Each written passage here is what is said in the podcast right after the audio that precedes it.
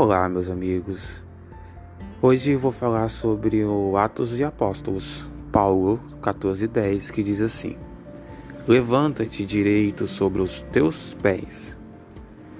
De um modo geral, nós visualizamos os doentes do mundo físico como os cegos, os leprosos, os que se arrastam pelas avenidas,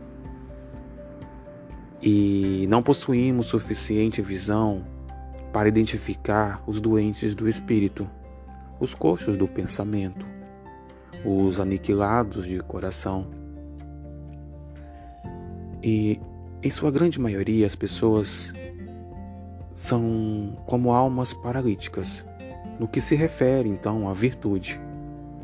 Raros são aqueles que conhecem a desarmonia de saúde espiritual que lhes diz respeito.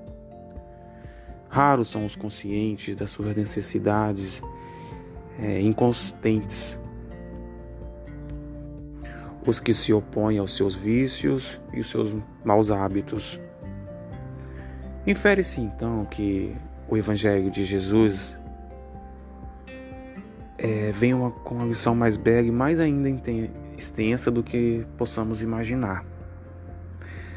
Porque assim como o sol que brilha e se renova todos os dias e é uma fonte material, Jesus, como uma fonte espiritual eterna, continua derramando suas bênçãos todos os dias e realizando os prodígios ocultos, operando no silêncio de seu amor infinito. Suas curas hoje são ainda maiores do que as já verificadas em Jerusalém, na Galiléia. Porquanto que os cegos e os leprosos curados, segundo né, as narrativas apostólicas, voltaram mais tarde a enfermar e morrer. Mas a cura do nosso espírito que está doente, paralítico, ainda é mais importante. Porque quando se efetua essa cura pessoal, se, se efetua com vistas à eternidade. Então é indispensável que não nos percamos em conclusões ilusórias, que aguçemos os nossos ouvidos para o bem. Guardando a palavra do apóstolo aos gentios, é imprescindível que levantemos individualmente sobre os nossos próprios pés pois há muita gente esperando as asas de anjo que não que ainda não lhe pertencem.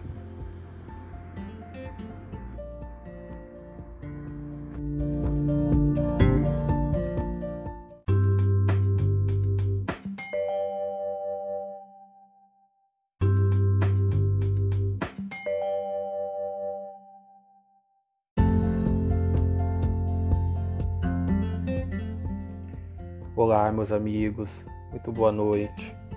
Eu sou Vanderlei Alves e estamos juntos em mais um encontro para falarmos sobre as potencialidades humanas.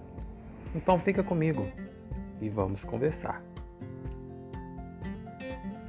E no tema de hoje falaremos sobre a misericórdia divina.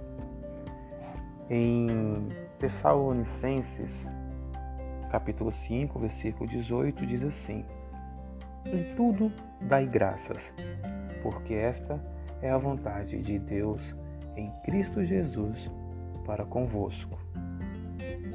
Falar da misericórdia divina é referenciar tudo como uma grande arquitetura já estabelecida através da espiritualidade para chegar até nós Recursos esses que trazem soluções que não visualizamos de imediato.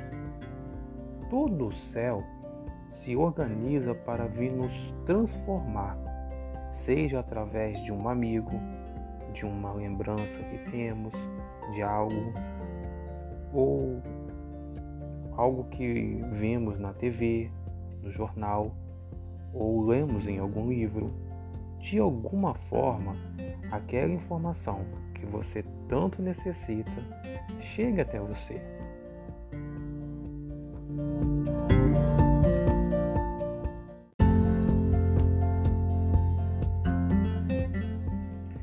Olá, meus amigos, muito boa noite.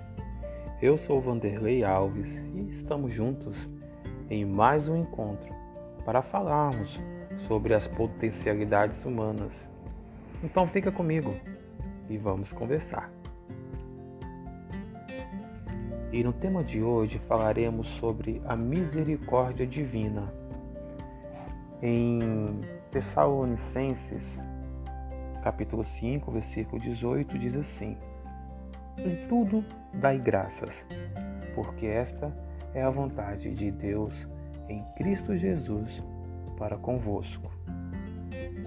Falar da misericórdia divina é referenciar tudo como uma grande arquitetura já estabelecida através da espiritualidade para chegar até nós.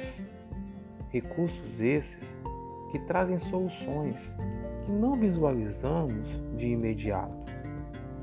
Todo o céu se organiza para vir nos transformar, seja através de um amigo, de uma lembrança que temos, de algo, ou algo que vemos na TV, no jornal, ou lemos em algum livro. De alguma forma, aquela informação que você tanto necessita chega até você.